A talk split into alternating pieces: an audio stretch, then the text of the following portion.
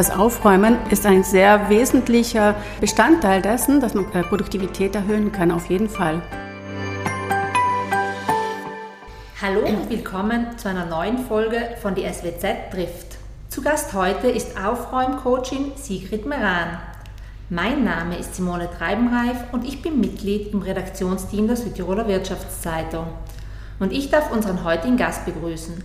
Hallo Frau Meran, es freut mich, dass Sie bei uns sind. Hallo Frau Treibenreif, freut mich auch sehr. Danke für die Einladung. Gerne. Nach 25 Berufsjahren bei international agierenden Unternehmen in Hamburg, Frankfurt am Main und Berlin hat die Diplom-Volkswirtin Sigrid Maran kürzlich ihren Lebensmittelpunkt wieder nach Südtirol verlegt und sich hier als Aufräumcoachin selbstständig gemacht.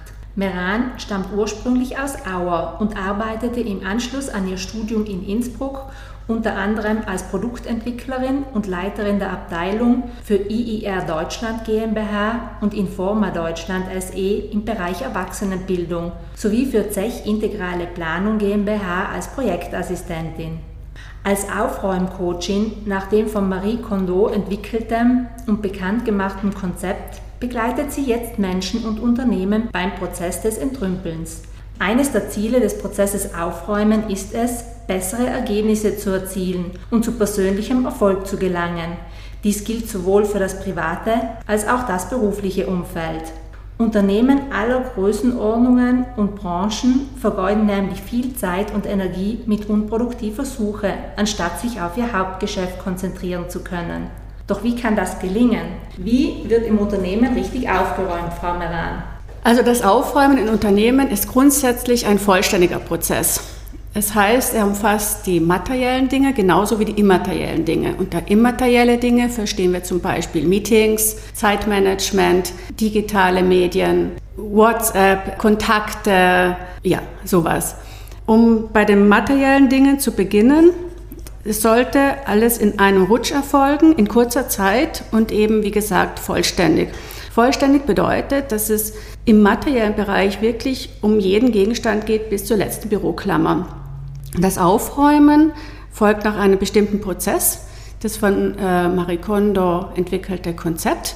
Am Beginn des Aufräumens steht eine Situation. Das heißt, es gibt eine Situation, wo Mitarbeiter sagen, das ist mir zu viel Dinge, ich bin blockiert, ich kann mich nicht mehr konzentrieren, ich finde mich nicht mehr wieder und ich habe keine Freude mehr am Arbeiten. Oder als Unternehmen, wo man sagt, okay, was könnten wir eigentlich tun, um die Produktivität zu steigern? Und das Aufräumen ist ein sehr wesentlicher Bestandteil dessen, dass man äh, Produktivität erhöhen kann, auf jeden Fall.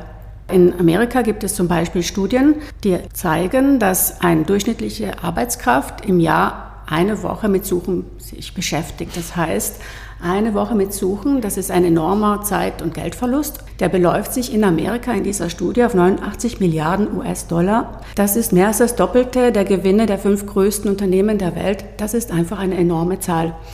Die Zahl erhöht sich noch mehr, wenn man an ineffiziente Meetings denkt. Da gibt es eine Zahl in den USA, die vier bis fünfmal so hoch ist wie der Produktivitätsverlust durch das Suchen. Und das ist einfach enorm viel. Gerade wenn wir auch in Südtirol darüber nachdenken, wie können wir die Produktivität steigern. Wir hatten gerade die Zahl in der Südtiroler Wirtschaftszeitung vom 8. Juli, dass gerade fast 8000 mehr Menschen hier beschäftigt sind als vor Corona-Zeiten und trotzdem die Leistungskraft nicht erhöht ist. Die Frage ist, warum ist das so? Und das Aufräumen kann da einen sehr, sehr guten Beitrag leisten. Das ist schon mal die Grundvoraussetzung für das ganze Setting. Im Konkreten bedeutet das, ein Unternehmen entscheidet sich aufzuräumen oder ein Mitarbeiter entscheidet sich aufzuräumen. Und dort beginnt dann ein sehr konkreter Ablauf, der quasi immer derselbe ist. Egal, ob es sich um materielle Dinge handelt oder um immaterielle Dinge handelt. Fangen wir bei den materiellen Dingen an. Sie sind einfach greifbarer, sichtbarer und darum vielleicht ein bisschen besser zu verstehen am Anfang gehen wir davon aus, dass es ein Arbeitsbüro gibt, einen Schreibtisch gibt. Der Mitarbeiter kommt jeden Tag in sein Büro und sagt. Gilt das aber ausschließlich für Mitarbeiter in Büros oder kann das gleich in der Werkstätte, in der Produktionshalle, im Restaurant sein, wo ich als Kellnerin tätig bin? Oder ist es hauptsächlich Büro? Nein, nein, auf jeden Fall. Das betrifft jeden Bereich. Es begann ja sogar im privaten Umfeld mit diesem Konzept. Klar, wenn wir jetzt sagen, die Kellnerin im Restaurant, da wird es mehr um Prozesse gehen, um Arbeitsabläufe, um etwas griffbereit zu haben.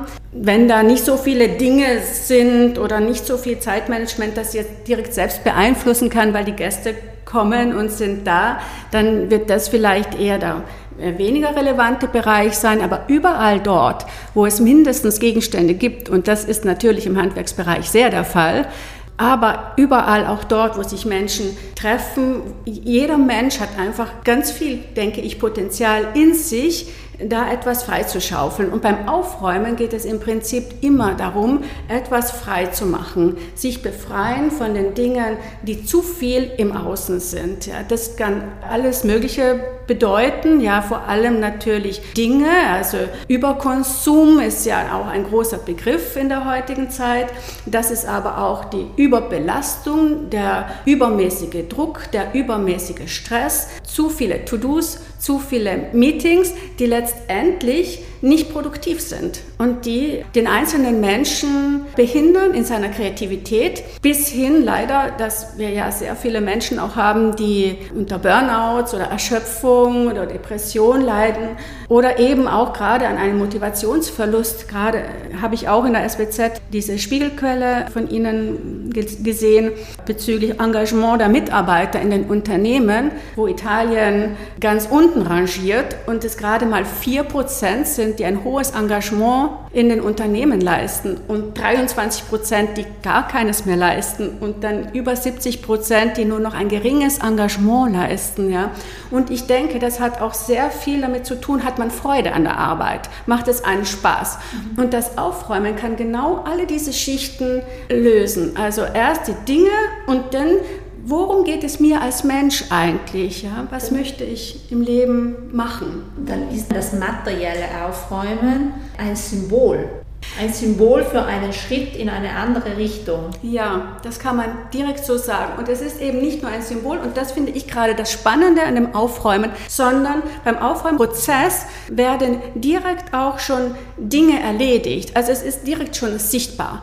Anders als man zum Beispiel bei einem Beraterprozess eine Analyse macht und dann ein Konzept erstellt und es dann umsetzen kann, ist es beim Aufräumcoaching so, dass es einen relativ kurzen Moment gibt, wo man in sich geht und sagt, okay, wie möchte ich leben, wie möchte ich arbeiten, ja, wie soll mein Schreibtisch aussehen, mein Büro aussehen, aber auch wie soll mein Arbeitsalltag aussehen. Das heißt, wie oft möchte ich tatsächlich in einem Meeting sitzen und wie oft möchte ich lieber konzentriert arbeiten, wie oft möchte ich lieber tatsächlich nicht mit Suchen verbringen, sondern dann nehme ich lieber diese Dreiviertelstunde, gehe raus und überlege mir Dinge und setze einen kreativen Prozess frei. Denn ein kreativer Prozess kann nur dann stattfinden, wenn wir nicht erdrückt sind von den Dingen, von den Aufgaben es gibt ja auch diesen Ausdruck des kreativen Chaos. Ja. Ist das in diesem Sinne unmöglich?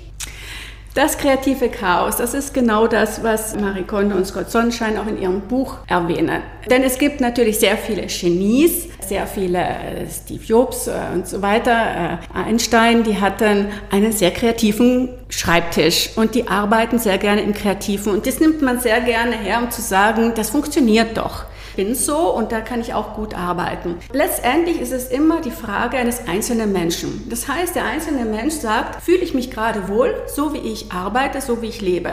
Und wenn das ein Ja ist, dann ist das fein, dann ist das super, ja, dann sollte man da nichts ändern. Never change a running system. Aber wenn der einzelne Mensch sagt, nein, ich bin erschöpft an jedem Arbeitstag, ich bin erdrückt von den Aufgaben, es macht mir keine Freude mehr, wir kommen als Unternehmen auch nicht wirklich weiter, wir stellen mehr und mehr Mitarbeiter ein, aber eigentlich erkennt man das nicht an der Produktivität.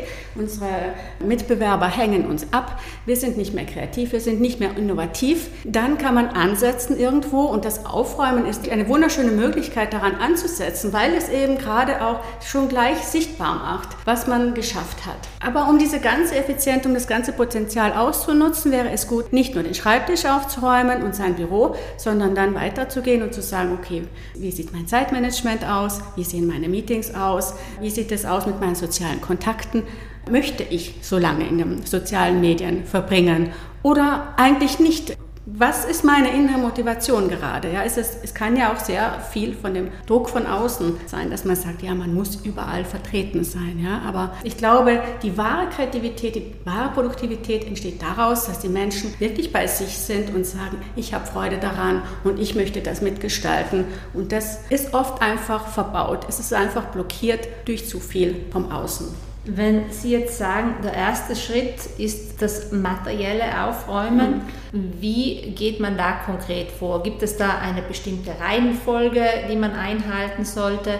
Gibt es bestimmte Tage, die besonders gut funktionieren, bestimmte Monate, bestimmte Jahreszeiten? Also, Bezüglich, ob es eine spezielle Zeit gibt, die besonders gut ist. Die spezielle Zeit, die besonders gut ist, ist immer jetzt, sofort. Weil dieser Ansatz zu sagen, wenn ich mal Zeit habe, dann räume ich auf, der wird nicht funktionieren. Diese Zeit werden sehr wenige Menschen sich nehmen und finden. Das Aufräumen kann in jedem Moment stattfinden, sowohl am Jahresende. Klar kann man dann mal sagen, es gibt Unternehmen, die sagen, wir schenken unseren Arbeitnehmern einen Tag frei, damit sie aufräumen können. Es gibt ein Beispiel aus einem, von einem japanischen Unternehmen, das das so macht und das dadurch ein Bestseller nach dem anderen lanciert hat. Ja, also es gab direkt einen Output zu dem Input, den das Unternehmen gegeben hat. Aber jeder Zeitpunkt ist der richtige.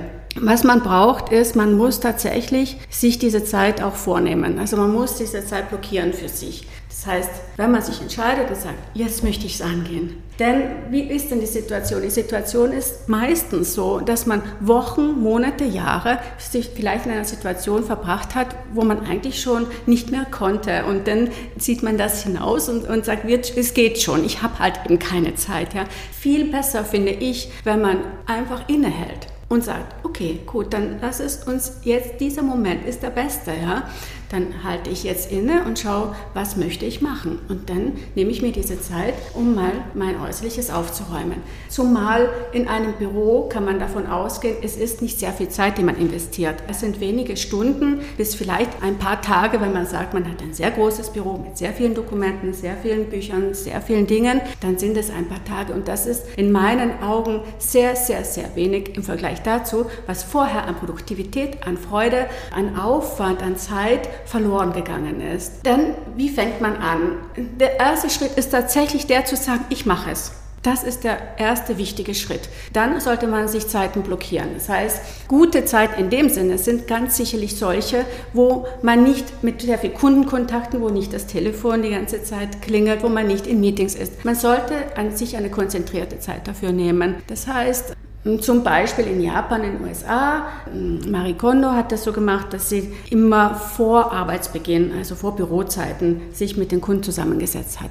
Man meinetwegen, jetzt im Sommer ist es eh heiß, um 6 Uhr morgens ins Büro und sagst von 6 bis 9 Uhr bis nicht das Telefon zum ersten Mal klingelt, das erste Meeting stattfindet, nehme ich mir Zeit. Ich mache meine Tür zu, ich kommuniziere das und sage, heute bis 9 Uhr bin ich nicht verfügbar. Und dann hat man diese Konzentration dann sollte man das in einem Rutsch machen und in kurzer Zeit. Das ist sehr wichtig. In einem Rutsch heißt nicht heute drei Stunden, in einem Monat nochmal drei Stunden, denn dann geht dieser ganze Schwung verloren. Sondern lieber in einer Woche, drei Tage hintereinander, macht man das vormittags oder auch nach Büroschluss ab fünf und sagt meinetwegen bis um sieben, acht oder neun dann hat man ein sichtbares Ergebnis und das ist sehr wichtig, eben auch aus psychologischer Sicht, dass man dieses Ergebnis hat und auch die Veränderung sofort erkennt.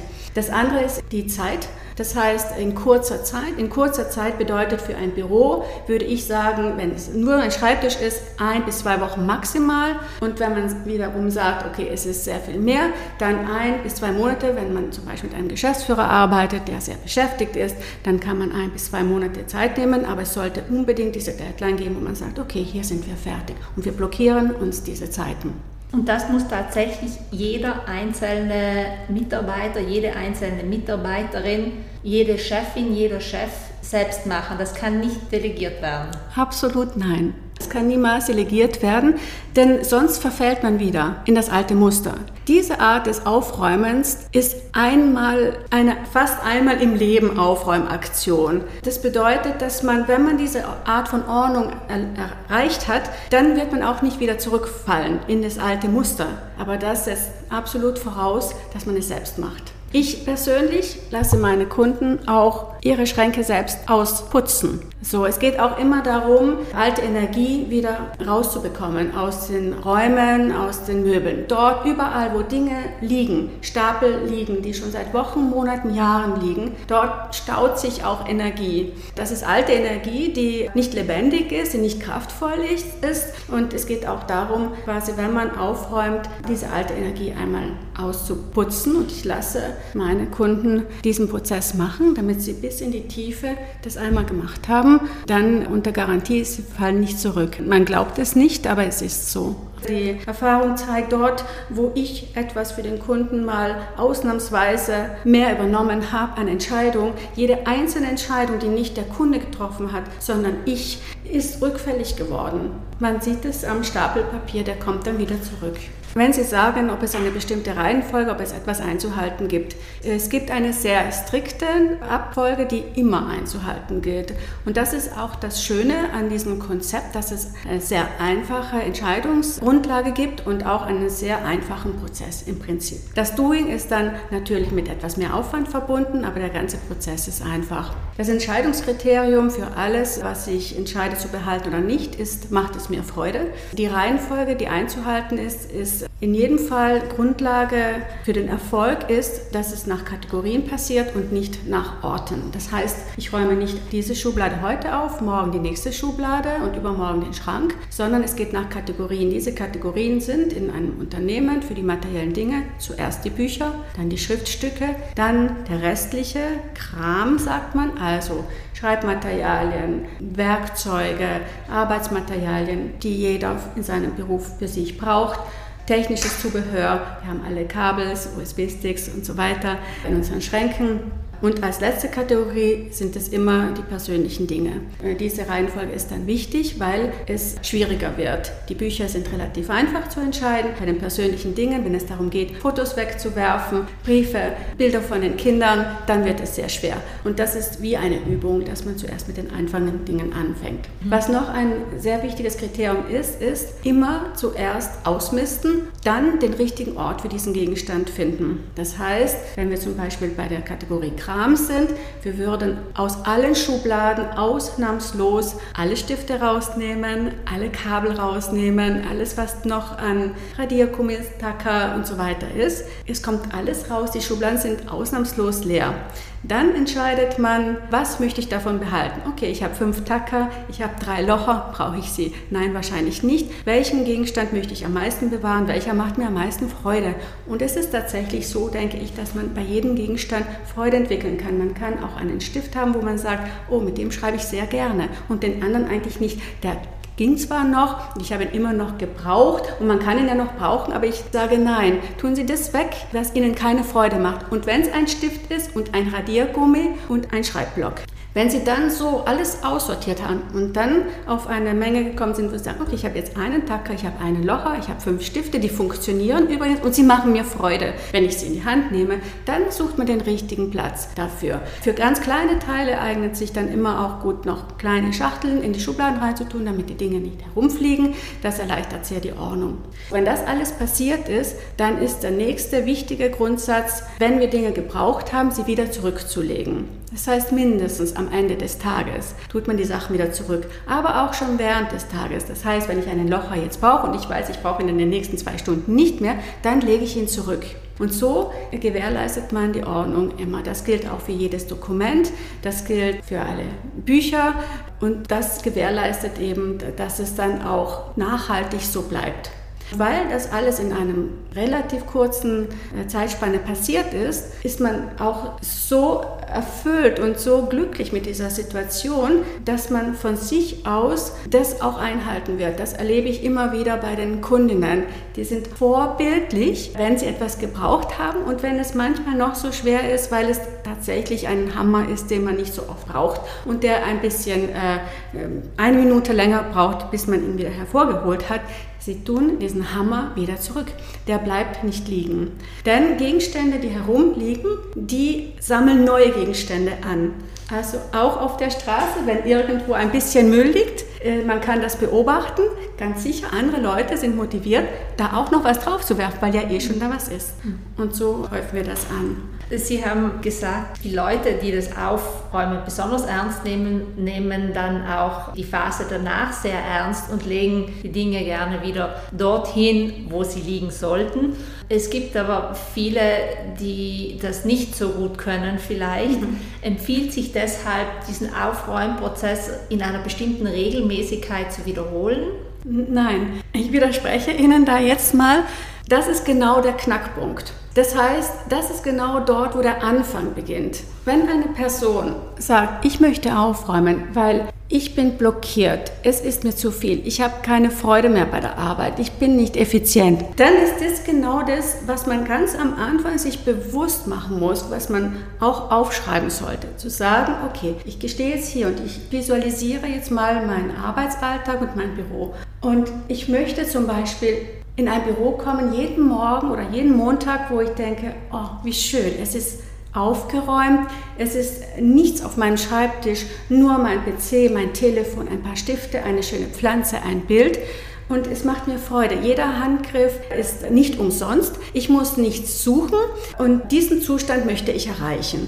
Wenn man von einem Zustand kommt, wo man vorher nicht mehr gerne in sein äh, Büro kam, wo man quasi schon erdrückt ist mit dem ersten Moment, weil man schon wieder die Stapel an Papieren sieht, schon wieder so viele unerledigte Dinge, schon wieder sucht man einen Bericht, den man für das Meeting braucht, der Chef kommt herein und sagt, können Sie mir das raussuchen, man findet es nicht, es entsteht sehr viel Stress. Wenn man diese Situation vor Augen hat und dann sagt, und jetzt möchte ich aufräumen, damit ich all das nicht mehr habe, dann werden diese Menschen nicht mehr da zurückfallen. Wenn das notwendig dass man sagt, man muss das jetzt jeden Monat machen, dann ist etwas vorher nicht exakt gelaufen. Das ist eben dieser Unterschied von diesem Konzept, das Marie Kondo weltweit bekannt gemacht hat. Es geht in die Tiefe. Und äh, dieses in die Tiefe, dieses sehr, sehr gründliche, gewährleistet, dass man nicht mehr zurückfällt. Sie haben aber vorhin gemeint, in Japan gäbe es dieses Unternehmen, das seinen Mitarbeitern jährlich mhm. einen freien Tag schenkt zum Aufräumen. Ist das dann ein anderes Konzept, nach dem dieses Unternehmen handelt? Oder sagen die, wir bekommen jedes Jahr so viele neue Mitarbeiter, es macht Sinn? Klar, neue Mitarbeiter können auf jeden Fall ein Argument sein. Es ist überhaupt kein anderes Konzept. Das Konzept ist immer gleich identisch, egal wofür. Dieses einmal im Jahr kann einfach Sinn machen, weil zum Beispiel dieses japanische Unternehmen, das war, ist ein Buchverlag, da kommen immer neue Projekte und so wird, wird es jedem gehen. Man kommt in eine neue Position, man, man hat neue Aufgaben. Im Leben passieren einfach Dinge, wo man sagt, man hat einen Umzug oder ja, im privaten Bereich ist es dann oft so, dass man sagt, okay, man verändert sich persönlich, man möchte seinen Kleiderschrank jetzt erneuern, weil man ist einfach jemand anderer geworden. Und dann macht es Sinn, dass man einmal im Jahr sagt, okay, jetzt wo stehe ich jetzt? Was ist mir jetzt wichtig? Was macht mir Freude weiterhin? Was macht mir nicht mehr Freude? Und dann sieht man, man macht dann auch da eine Entwicklung durch. Ja? Und, und das ist eben das Schöne bei diesem Aufräumen, dass man dann immer wieder sieht, ah, was ist mir jetzt gerade wichtig? Ja? Und wo habe ich mich schon vielleicht weiterentwickelt und brauche vielleicht diese Bücher nicht, ja, nicht mehr. Vorher wollte ich noch sehr viel über Zeitmanagement lesen, über Meetings, über Mitarbeiterführung. Jetzt bin ich an dem Punkt, wo ich sage, ich bin so einen großen Schritt weitergekommen und ich brauche diese Bücher nicht mehr. Sie können jetzt gehen, Sie können bei jemand anderen nützlich sein, Freude bereiten, Ihnen zur weiteren Entwicklung verhelfen. Und dann kann man so immer wieder quasi den neuesten Stand ausmachen. Aber ganz sicher ist es auch so, dass wenn man das jährlich macht, dann ist es ein viel, viel, viel geringerer Aufwand. Weil natürlich die Grundordnung Ordnung ist da. Und das Konzept, was man einmal verinnerlicht hat, wird viel flüssiger auch wieder das nächste Mal passieren. Und das ist dann eine wahre Freude. Beim ersten Mal kann es noch so sein, dass die einzelnen Menschen sagen, das schaffe ich niemals. Wenn sie alle ihre Unterlagen plötzlich aus allen Schränken rausräumen und der Boden nicht mehr zu sehen ist vor lauter Papieren, dann kommen schon Kundinnen, die sagen, wie sollen wir das hinkriegen? Wir kriegen es hin immer, ausnahmslos. Aber das wird quasi, wenn man das jährlich macht, nicht mehr so passieren und schon gar nicht diese Vorstellung, dass man sagt, ich schaffe es nicht, sondern das ist ganz sicher, man schafft es und der Effekt ist so schön, dass man es auch mit Freude macht. Wenn ich als Chefin meinem Mitarbeiter Bitte aufzuräumen. Funktioniert das? Kann das ein von oben gesteuerter Prozess sein? Muss es ein solcher sein für ein Unternehmen? Oder muss das jeder Mitarbeiter für sich selbst entscheiden? Dass sagt, na, heuer mache ich nicht mit beim äh, gemeinsamen Aufräumen. Jeder muss es für sich entscheiden. Das Unternehmen kann das anregen. Das könnte durchaus, könnte ich mir vorstellen, auch in dem Rahmen sein, dass man sagt, so wie man andere Seminare zur Weiterentwicklung der Mitarbeiter anbietet, dass man sagt, wir bieten auch an, dass wir zum Beispiel einen Aufräumcoach dir an die Seite stellen oder dass du einfach selbst einen, einen halben Tag mal Zeit hast, wenn dir das wichtig ist. Aber ausnahmslos, wenn der Wille bei dem Mitarbeiter nicht da ist, bei dem einzelnen Menschen nicht da ist, dann ist es fast zum Scheitern verurteilt. Und das ist wiederum verschwendete Zeit. Das würde ich nicht empfehlen. Welche Kriterien müssten erfüllt sein, damit Sie sagen, das ist ein aufgeräumter Arbeitsplatz? Das ist ein aufgeräumtes Unternehmen, um das vielleicht sogar zu erweitern. Das Kriterium, dass man sagt, das ist ein aufgeräumter Arbeitsplatz, ist letztendlich immer, wie arbeitet dieser Mitarbeiter an seinem Arbeitsplatz? Ist er komplett in seinem Element? Strotzt er vor Kraft? Energie und Kreativität. Dann kann im Prinzip der Arbeitsplatz von bis aussehen. In dem Moment, wo man sieht, da leidet jemand drunter, so wie es gerade ist, dann ist das ein Kriterium, dass man dort mit dem Aufräumen ansetzen könnte. Natürlich, ein aufgeräumter Schreibtisch ist der, wo eigentlich auf der Oberfläche nichts weiter liegt als der PC, das Telefon, eventuell ein Stift und den Vorgang, den man gerade hat. Oder man möchte noch einen Topf pflanzen, noch ein Bild von seinen Kindern. Aber das ist es. Weil man dann die meiste Freiheit auch im Kopf hat für das, was man gerade macht. Das finde ich ist eben die Effektivität, die dann erreicht wird. Beim Multitasking wissen wir, das ist fast ein Mythos. Also man kann nicht drei oder vier Sachen im Kopf gleichzeitig denken, gleichzeitig bearbeiten und gleich gut erledigen. Vielleicht kann man sie sehr schnell an der Oberfläche delegieren, kurz eine Entscheidung treffen, aber wirklich eine gute Arbeit zu machen, muss man fokussiert sein. Und dafür, für diesen Fokus, ist es gut, wenn man von nichts abgelenkt wird im Prinzip. Auch nicht von den Dingen. Wie ist das in einer Produktionshalle, wo es ja in der Regel anders zugeht wie in einem Büro? Bei Produktionsstätten ich würde immer davon ausgehen, dass man mit den Mitarbeitern das bespricht und sagt, das geht jetzt schon fast in das Lean-Konzept hinein, was ja irgendwie auch ein bisschen den gleichen Ansatz hat, wo man sagt, man macht eine Analyse, wo gibt es Verschwendung in Prozessen, in einer Arbeitsatmosphäre, in Arbeitsabläufen. Wie können wir da eine Verbesserung herbeiführen? Und die geht ja im Lean-Management mit diesem Kaizen-Prinzip vom einzelnen Mitarbeiter aus, dass man sagt, der einzelne Mitarbeiter steht hier am Fließband, der steht hier an dieser Stelle in der Produktion, der weiß eigentlich am besten, wie er noch besser arbeiten kann. Dann geht es wirklich manchmal nur um kleine Handgriffe.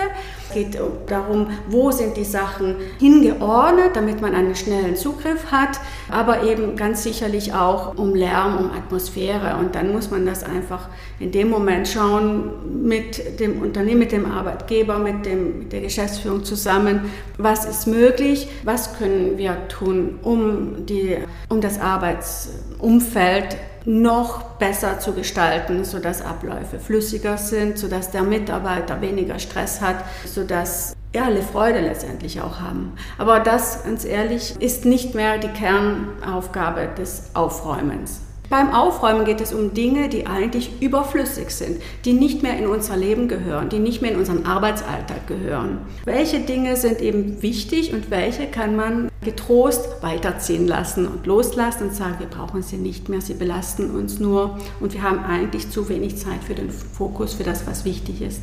Vielen Dank für Ihre Inputs, Frau Meran. Vielen Dank für das Gespräch und Ihnen weiterhin alles Gute und viel Freude beim Aufräumen. Vielen Dank. Ich wünsche Ihnen auch weiterhin viel Erfolg und vielen Dank nochmal für die Einladung. Hat mir Spaß gemacht. Sehr gerne. Danke auch an alle Zuhörer, die dabei waren. Die nächste Folge von Die SWZ trifft geht in zwei Wochen online.